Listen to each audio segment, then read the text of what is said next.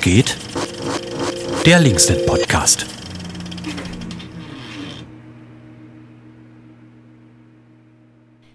Hallo, mein Name ist Lena. Ich mache gerade Praktikum im Linksnet und ich möchte an dieser Stelle erstmal den Hinweis geben, dass in dieser Folge unseres Podcasts über verschiedene Formen patriarchaler Gewalt gesprochen wird.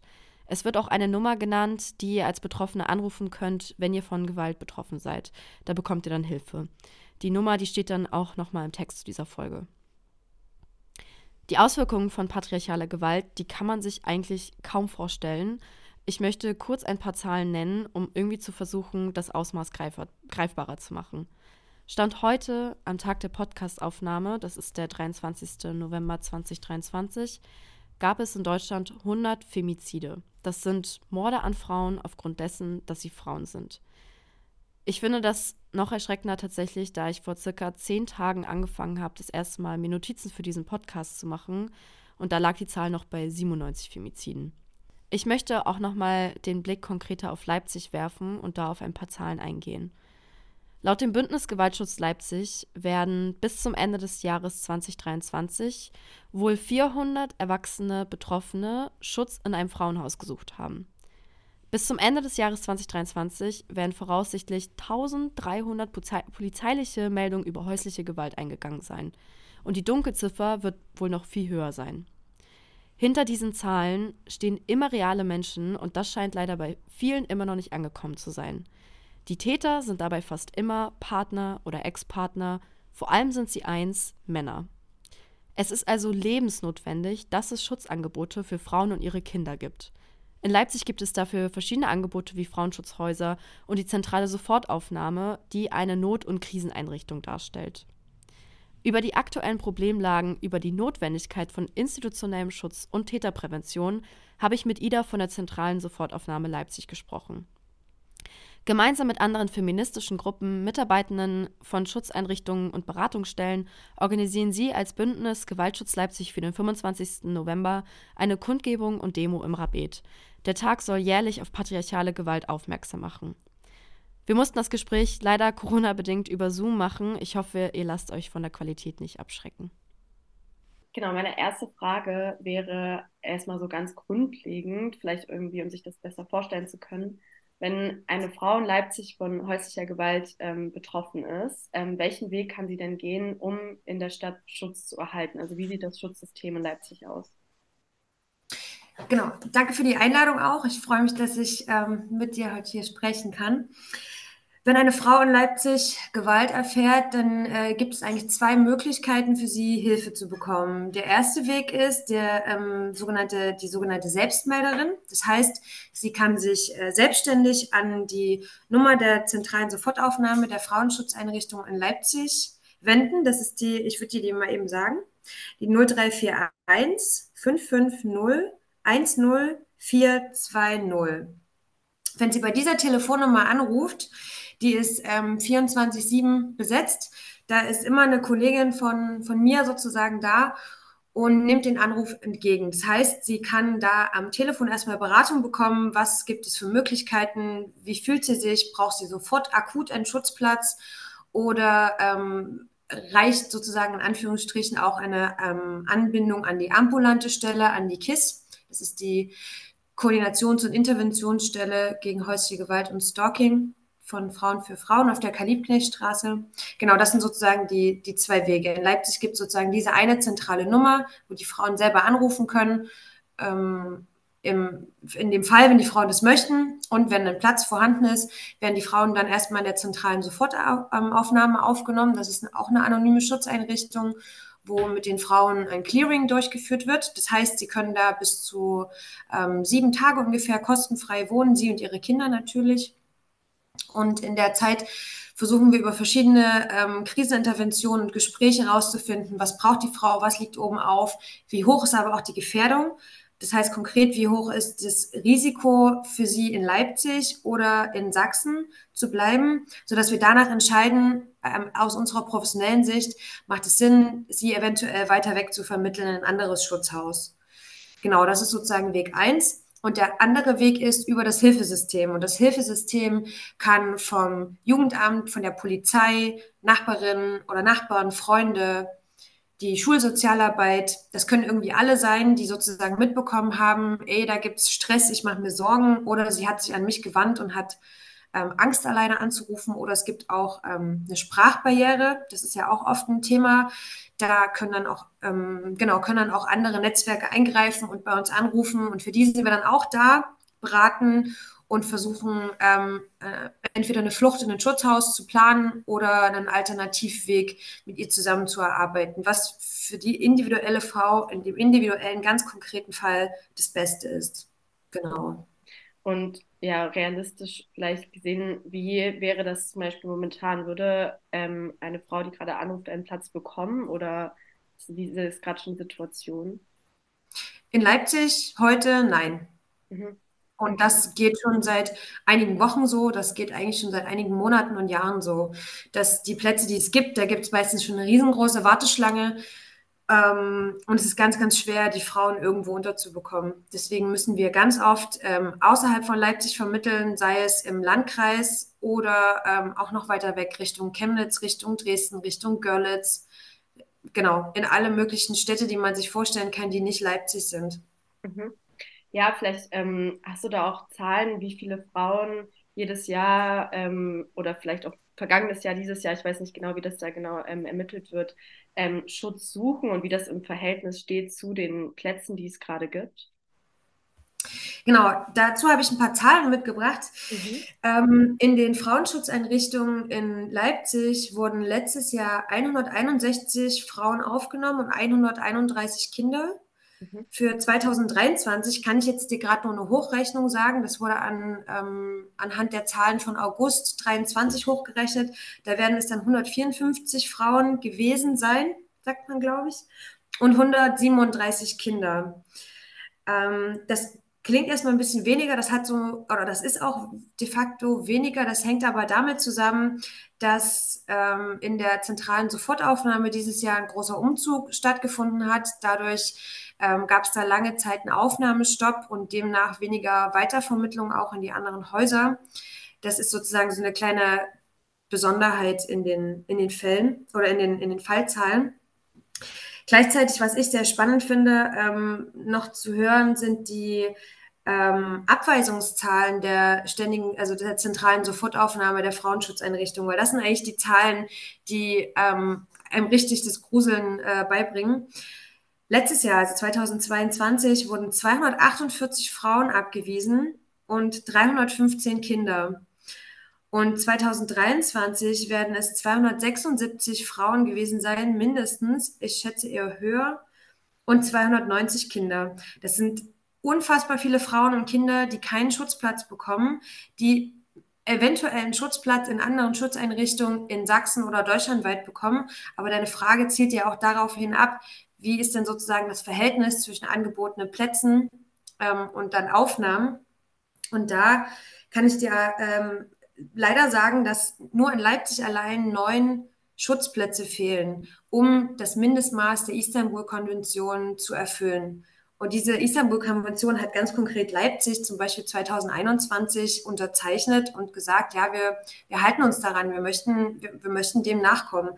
Das heißt, da hat die, die Stadt Leipzig ganz großen Nachbesserungsbedarf. Ähm, meines Wissens nach gibt es aber keine Kommune in ganz Deutschland, die diesen Plätzen gerecht wird. Mhm. Also es fehlen bundesweit Plätze. Mhm. Und das ist ein riesengroßes Problem. Das merken wir tagtäglich in unserer Arbeit, wenn Frauen anrufen und wir sie abweisen müssen und wir keine Alternative anbieten können, die für sie passt. Weißt du, ob es da ähm, ja, vielleicht eine kleine Nachfrage bei der Istanbul-Konvention, ob es da irgendwie eine rechtliche Bindung gibt, wenn, ich, wenn man sagt, die Stadt Leipzig hat das unterschrieben, dass das irgendwie, gibt es da irgendwie einen Kontrollmechanismus, weißt du das, oder ist das einfach eher so eine symbolische Sache? Nee, es ist schon mehr als eine, ein symbolischer ähm, Akt gewesen, diese, diese Vereinbarung. Ähm, da gab es jetzt mittlerweile, ich glaube, letztes oder vorletztes Jahr auch schon ähm, eine Überprüfung und Deutschland hat eine ganz klare Abmahnung bekommen vom Europarat, weil sie sich nicht an die ähm, an die Ziele halten oder und die selbst abgesteckten Ziele sozusagen halten. Also Deutschland wurde schon abgemahnt und wurde ganz konkret aufgefordert, nachzubessern im Thema Gewaltschutz. Mhm. Aber es passiert wenig. Jetzt wird ja auch schon seit der großen, ähm, also seit der Ampelregierung sozusagen bundesweit darüber gesprochen, oder es steht, steht sogar im Koalitionsvertrag, wenn ich mich nicht irre, dass ein bundesweites Gesetz zum Gewaltschutz kommen soll. Äh, Pustekuchen ist auf jeden Fall bis jetzt gar nichts gekommen. Und ich denke, dass sich die Landesregierung ähm, noch tausend Jahre Zeit lassen werden und einfach auf dieses scheiß Bundesgesetz warten, bevor sie irgendwie aus dem Knick kommen und selber was machen. Ja. Ähm, jetzt haben wir ja so ein bisschen über die Zahlen gesprochen, die auch das Problem einfach sehr klar irgendwie benennen und veranschaulichen. Aber genau dahinter stehen ja auch einfach, wie ihr es auch geschrieben habt in dem, ähm, dem Instagram-Post ähm, vom Gewaltschutzbündnis, ähm, stecken ja auch einfach reale Menschen. Also wenn man jetzt auch an das Personal an den Schutzeinrichtungen denkt, was bräuchte es da eigentlich auch, um die psychische Belastung da irgendwie damit umzugehen? Hm, also ich glaube, wenn man, ähm, wenn du, wenn du sagst, dass da immer auch reale Menschen dahinter stehen, dann würde ich, glaube ich, erstmal bei den Betroffenen selber anfangen. Für die Betroffenen selber heißt das, wie gesagt, ähm, in der Akutsituation, in der Gewalt zu bleiben. Und wenn man sich ein bisschen mit dem Gewaltkreislauf beschäftigt hat, ist das aber der Moment für Frauen, aus dieser Gewalt auszubrechen. Das heißt, wenn in dem Moment kein Schutzplatz zur Verfügung steht, bleiben sie in der Gewalt, weil es keine Alternativen gibt. Das ist das Allergrößte, was uns, glaube ich, wichtig ist zu transportieren, dass Leute verstehen, dass da Leben daran hängen. Und gerade in der Sofortaufnahme haben wir ähm, dieses Jahr mindestens 25 bis 30 Prozent unserer Fälle sind Hochrisikofälle und Hochrisikofälle bedeuten, dass da eine ähm, konkrete Gefahr einer Tötung im Raum steht. Und genau mit diesen Frauen und Kindern arbeiten wir tagtäglich. Und jetzt würde ich, glaube ich, den Bogen schlagen zu deiner Frage zu den Mitarbeiterinnen das ist unfassbar belastend, in diesem Arbeitsbereich zu arbeiten. Ich glaube, ähm, alle von uns, da kann ich, glaube ich, für meine Kolleginnen ähm, auch in allen anderen Häusern sprechen. Wir haben uns das ausgesucht, wir machen das gern und wir machen das auch aus einem politischen Willen heraus, weil die Frauenhausarbeit ist aus einer politischen Bewegung heraus entstanden. Nichtsdestotrotz ist die Arbeit unfassbar belastend. Und wenn du merkst, dass du immer gegen die gleichen Windmühlen ankämpfst, zieht das Energie, weil die Einzelpersonen und die Teams in den Schutzeinrichtungen können nur so viel machen, wie sie als Mensch machen können. Es braucht den politischen Willen und eine gewisse Struktur und Rahmenbedingungen, um die Arbeit überhaupt zu ermöglichen. Und ja, was wünschen wir uns Mitarbeiterinnen? Ich glaube, wir wünschen, dass uns zugehört wird, dass das, was wir seit, ähm, wie lange gibt es die ganzen Schutzeinrichtungen? Über 30 Jahren im Osten, dass diesen Mitarbeiterinnen, die da lange Arbeitserfahrung haben, dass denen zugehört wird, dass den Frauen zugehört wird und dass unsere Forderungen, die sich nie verändert haben, groß, dass die ähm, angehört werden. Ich glaube, das würde für uns psychisch ähm, eine enorme Erleichterung mhm. ähm, bedeuten. Mhm. Ihr habt ja als ähm, Bündnis äh, bereits im Sommer einen offenen Brief an die Stadt Leipzig geschrieben, in dem ihr ähm, fordert, Verantwortung zu übernehmen. Wie, wie sieht das aus? Was bedeutet das? Naja, das bedeutet ganz konkret, dass ähm, die Personalsituation, wie sie aktuell oder schon seit anderthalb Jahren in der zentralen Sofortaufnahme und bei unseren Kolleginnen in der KISS, also in dieser ambulanten Beratungsstelle für Betroffene von Gewalt, ähm, absolut desaströs ist. Wir arbeiten in der zentralen Sofortaufnahme zum Beispiel fast jeder Schicht im Schichtdienst alleine. Das heißt, es gibt keine Möglichkeiten, sich gut abzusprechen, kollegial abzusprechen. Du bist ständig für sechs Frauen plus x Kinder alleine zuständig, musst extrem ausführlich dokumentieren, den Notranruf ähm, besetzen, Aufnahmen machen, Krisenintervention machen, alles gleichzeitig machen und irgendwie das Atmen und Pause machen nicht vergessen. Es ist Menschen unmöglich. Und diese Überlastung führt dazu, dass zum Beispiel in meinem Team bereits von acht Kolleginnen sechs wegen Überlastung gekündigt haben. Und die Sofortaufnahme gibt es erst seit April 2021. Das ist erst seit zweieinhalb Jahren. Das ist, finde ich, eine ganz desaströse Zahl. Und in der KISS sieht es nicht anders aus. Da beklagen äh, die Kolleginnen seit Jahren diesen Zustand, dass sie absolut überfordert sind. Die kommen nicht mehr hinterher, die ganzen Meldungen zu äh, bearbeiten. Die können sich gerade so um die polizeilichen Meldungen kümmern und dann hört es auf. Alle Frauen, die einfach in die Beratungsstelle kommen und Hilfe suchen, die müssen abgewiesen werden. Die haben keinerlei Kapazitäten. Die Räumlichkeiten lassen, geben es nicht her. Die, es gibt zu wenig Beraterinnen für die Erwachsenenberatung, für die Kinder- und Jugendberatung. Die brauchen auch einen strukturellen Aufbau. Und dafür brauchst Geld. Das muss A, anerkannt werden, dass es das braucht. Und das ist das, was wir fordern, ist der Minimalstand, um einfach arbeitsfähig zu bleiben. Da kann ich für die KISS sprechen und für die Sofortaufnahme. Das ist das, damit wir arbeitsfähig bleiben. Das muss die Politik verstehen. Dafür braucht es Gelder. Genau das haben wir in unserem Brief formuliert und spannenderweise kam jetzt, ich glaube, letzte Woche der Verwaltungsstandpunkt zu unserem oh. Antrag, der von den Grünen und der Linkspartei zusammengestellt wurde.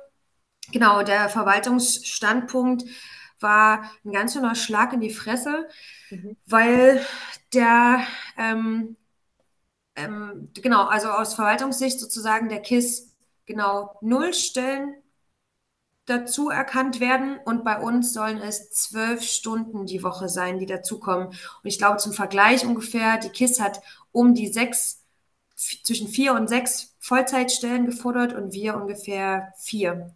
Also es ist im Verhältnis äh, zu einer Ameise und einem Elefanten. Es ist unfassbar. Wir saßen mit offenen Mündern da und ähm, genau, versuchen jetzt in die neue Runde Gespräche zu gehen. Ja, also was ich mich auch gefragt habe, genau bei dem ganzen Thema Gewaltschützen, ist auch überhaupt erstmal als solchen, also als patriarchale Gewalt zum Beispiel an, überhaupt anzuerkennen, welche Rolle da eigentlich die Justiz ähm, spielt. Also so, wenn man jetzt von der Stadt Leipzig vielleicht nochmal eine Ebene höher geht oder zwei in die Landesebene oder Bundesebene, genau, ähm, wie das überhaupt, wie sich da in der Justiz was verändern müsste oder wie das überhaupt richtig erfasst werden kann. Ja, mm, das ist eine spannende Frage.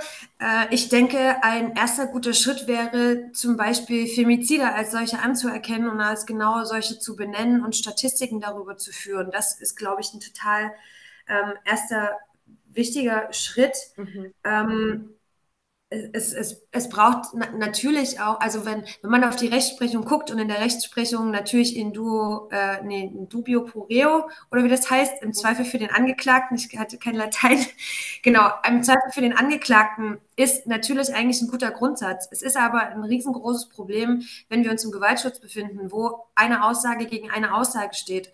Ähm, und die Frau im Zweifelsfall, ähm, wenn der Täter, ange also der, der Vater oder der Ex-Mann oder wie auch immer der Angeklagte ist, ähm, uns einfach nur Aussage gegen Aussage steht, dann ist die Chance, dass die Frau verliert, extrem hoch. Und das ist einfach so. Das ist sozusagen schon fast vor, vorhergegeben. Und deswegen machen sich auch so wenige Frauen überhaupt diese Mühen, in diese Justiz zu gehen und Sachen anzuzeigen.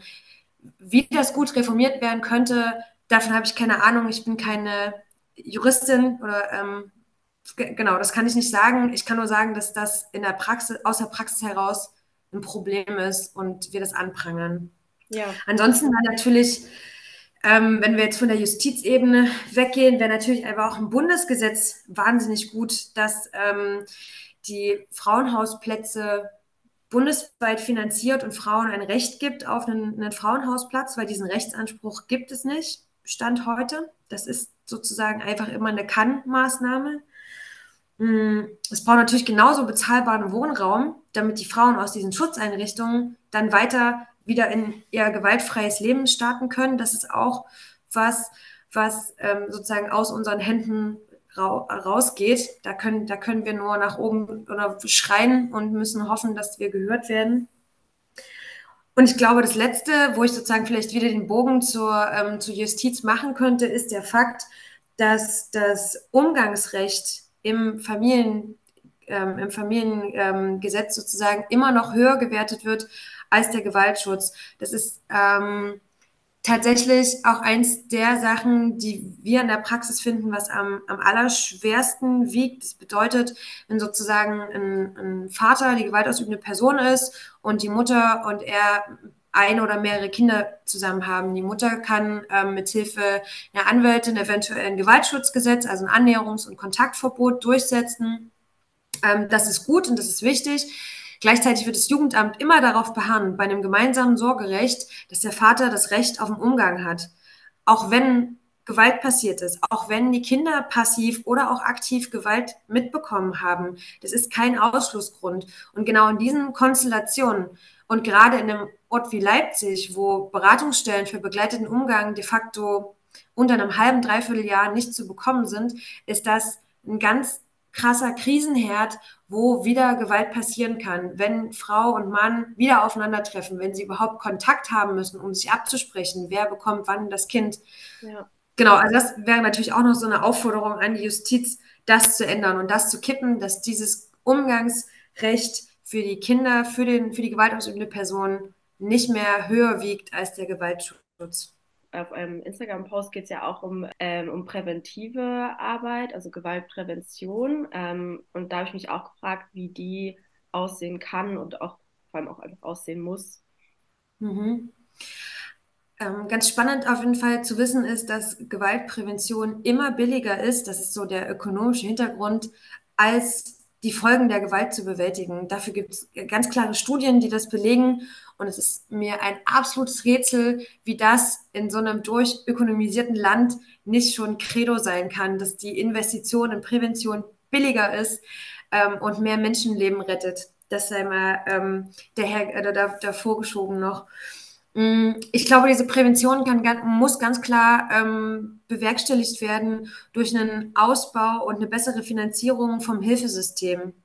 Und da meine ich, glaube ich, ähm, das Jugendamt so ähm, gleich wie Schulen, Schulsozialarbeit, da meine ich Kitas, Sportangebote, all diese Angebote, wo Kinder, Jugendliche und Frauen sich sozusagen außerhalb von ihrem häuslichen ähm, Umfeld bewegen können und Hilfe bekommen können. Mehr Beratungsstellen, gut finanzierte Beratungsstellen, personell gut aufgestellte Beratungsstellen, die auch Präventivworkshops anbieten können für Kinder, ähm, zur Stärkung von Mädchen und jungen Frauen, vielleicht aber auch zur Aufklärung von Jungs und jungen Männern. Ähm, es braucht natürlich genauso weiterhin Unterstützung in Täterberatungsstellen. Da gibt es in Sachsen traurigerweise auch nur drei. Wenn man sich überlegt, wie viele Schutzeinrichtungen es gibt, ist das eigentlich auch total ähm, verrückt. Gleichzeitig muss man auch sagen, dass diese Täterberatungsstellen ganz oft nur von Tätern aufgesucht werden, die das gerichtlich auferlegt bekommen. Da gibt es auch überhaupt kein Verständnis sozusagen von der, oder größtenteils kein Verständnis von der Freiwilligkeit dieses Angebotes. Genau, also der der generelle Ausbau dieser Angebote muss irgendwie stattfinden und wir können nicht die ganze Zeit nur so hinterherarbeiten, ne, wie in Leipzig, wenn da neun Plätze fehlen. Das klingt erstmal nicht viel, das ist aber in der Praxis unfassbar viel, wenn man sich ähm, denkt, wie viele Frauen dann äh, teilweise da bei uns täglich anrufen. Wir haben teilweise täglich Anrufe von fünf Frauen plus Kindern, die wir abweisen. Genau, deswegen muss präventiv sozusagen mehr investiert werden. Auch hier wieder der Appell sozusagen an, an die Stadtpolitik, Geld auszugeben oder das Land Sachsen ähm, an die kurze Leine zu nehmen und zu sagen, gebt uns mehr Geld für dieses Projekt. Ihr wolltet dieses Modellprojekt, ihr fördert die KISS, dann fördert sie doch ausreichend. Mhm. Mhm. Ähm, ich hatte noch so einen Gedanken, aber vielleicht also springt es auf den Rahmen, also um mal genau noch so einen Schritt runter von den institutionellen ähm, mhm. Angeboten, ähm, dass man ja schon merkt, wenn man sich in einem linken Umfeld bewegt, ähm, dass irgendwie vor allem bei Männern oft einsetzt dieses, also genau, wenn wir schon bei auch so Täterprävention sind, so es sind immer die anderen, nie ich. Ähm, ich kann kein Täter sein, weil ich bin vielleicht links, feministisch, etc. Und das wird ja einfach statistisch nicht hinhauen, dass in komplett linker Szene keine Täter ähm, sich ähm, äh, bewegen. Ähm, genau, und da habe ich mich gefragt, wie es sich vermeiden lässt oder ob es da irgendwie auch eine Auseinandersetzung damit gibt, irgendwie wie linke Männer sich hinter so einem vermeintlich feministischen äh, Selbstverständnis irgendwie sich nicht bequem machen. Oder das heißt natürlich, wird es damit Auseinandersetzung geben, aber genau, was da so vielleicht deine Gedanken dazu sind. Also da, da, kann ich natürlich ähm, wirklich nur als Privatperson ja. sprechen und jetzt nicht mehr in meiner Rolle als äh, Sozialarbeiterin in, ja. in, einem Schutzhaus. Naja, ich denke, dass die Linkszene genauso ähm, ein Spiegel der Gesellschaft ist wie alle anderen Subgruppen oder kleinen Grüppchen, die wir irgendwie finden. Sei es irgendwie letzte Generation oder meinetwegen irgendwelche Reichsbürgerspinner oder so. Das ist alles irgendwie natürlich in unserer Sozialisierung entstanden und genau da muss es sozusagen auch ähm, aufgebrochen werden in diesen Kleinstzellen sozusagen. Das heißt, in den Familien, in den Plenas, in den ähm, an den Küchentischen, da müssen die ersten Gespräche stattfinden. Da müssen Leute in ehrliche, offene, transparente Kommunikation und Auseinandersetzung gehen und sich vielleicht auch mal anhören, wenn sie Scheiße gebaut haben. Und dann muss man halt schauen, wie, ähm, wie nett halt dann so ein Freundeskreis noch ist, ob sie einen mitnehmen und sagen, ey, komm, ich nehme dich an die Hand und wir, wir gehen die Schritte zusammen. Es ist ein, wird ein langer und beschissener Weg, aber wir machen das zusammen. Oder man sagt, was ich auch legitim finde, gerade für Frauen in der linken Szene, habe ich keinen Bock drauf. Das mache ich seit Jahren. Ähm, und dann, dann lasse ich das. Ich glaube, das müssen dann sozusagen die kleinen Gruppen oder Einzelpersonen für sich selber entscheiden. Aber, aber nur da ist irgendwie die, die Möglichkeit, tatsächlich irgendwie was zu verändern. Mhm. Ähm, ich persönlich, ich engagiere mich da seit, seit Jahren in, in der Szene. Das passiert immer wieder und es passiert immer wieder bei Leuten, da, das, wo, wo man es nicht gedacht hat und bei Leuten, wo man es gedacht hat, da gibt es irgendwie kein Muster, es passiert einfach, es ist Teil davon. Und man selber muss, glaube ich, nur entscheiden, wie weit gehe ich da rein, wie viel mache ich mit, wie viel lasse ich mir bieten und wo sage ich auch einfach Schluss, kein Bock mehr. Ähm, es nervt mich. Genau. Deswegen tut mir das eigentlich total gut, ähm, in, auch ein bisschen an diese institutionelle Ebene gegangen zu sein, wo man vielleicht auch ähm, auf einer anderen Ebene nochmal was bewirken kann, weil es doch ähm, ein bisschen wie eine Sisyphus-Arbeit in der, in der linken Szene sich anfühlt, anfühlen kann. Ja, ja, absolut. Ähm, genau, und jetzt ist ähm, genau, heute ja, Donnerstag. ähm, das heißt, in mhm. zwei Tagen, am 25. ist ähm, genau Kundgebung und äh, Demo im Rabet. Und mhm. genau, der 25. macht ja generell jährlich auf patriarchale Gewalt Aufmerksamkeit, äh, aufmerksam. Und ihr organisiert ähm, äh, die Kundgebung und Demo im Rabet. Und da wäre noch meine letzte Frage, was eure Wünsche an, ähm, an die Veranstaltung am Samstag sind. Also generell an die Veranstaltung äh, wünsche ich mir, dass es nicht schneit und wenn es regnet, dass es vielleicht nicht noch windet. Dazu ist immer ein ganz furchtbarer Tag. Mhm. Ähm, gleichzeitig ähm, wünsche ich mir, dass wir das, was wir ähm, auch ähm, uns inhaltlich gedacht haben, dass es rüberkommt. Wir wollen viele verschiedene Perspektiven auf Gewalt und Gewaltschutz aufmachen. Das heißt, wir wollen aus ähm, unserer Institu ähm, institutionellen Perspektive sprechen. Wir wollen aber auch Stimmen zu ähm, Gewalt gegen queere Menschen ähm, laut werden lassen. Wir hören was zu Femiziden und zum ähm, zur strukturellen Analyse, aber auch generell zu dem Thema wir werden ähm, was zu den Landtagswahlen hören, zum Rechtsruck und deren Auswirkungen. Gleichzeitig wollen wir aber auch die Bewohnerinnen der Schutzeinrichtung und deren Kinder zu Wort kommen lassen. Ähm, genau, also es ist ein großes Potpourri sozusagen und ich hoffe, dass möglichst viele Frauen und Kinder sich angesprochen fühlen,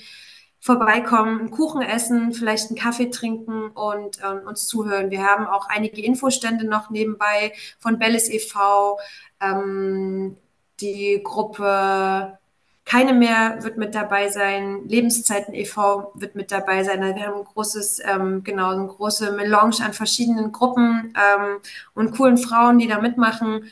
Und deswegen freuen wir uns darauf, genau, ähm, dass sozusagen erst so ein kleines Familienfest stattfindet im Rabet und anschließend noch diese Take Back the Night Demo zum mhm. Augustusplatz. Das war mein Gespräch mit Ida von der zentralen Sofortaufnahmestelle Leipzig. Wenn ihr von Gewalt betroffen seid, findet ihr die Nummer nochmal im Text zum Podcast. Vielen Dank fürs Zuhören und bis bald.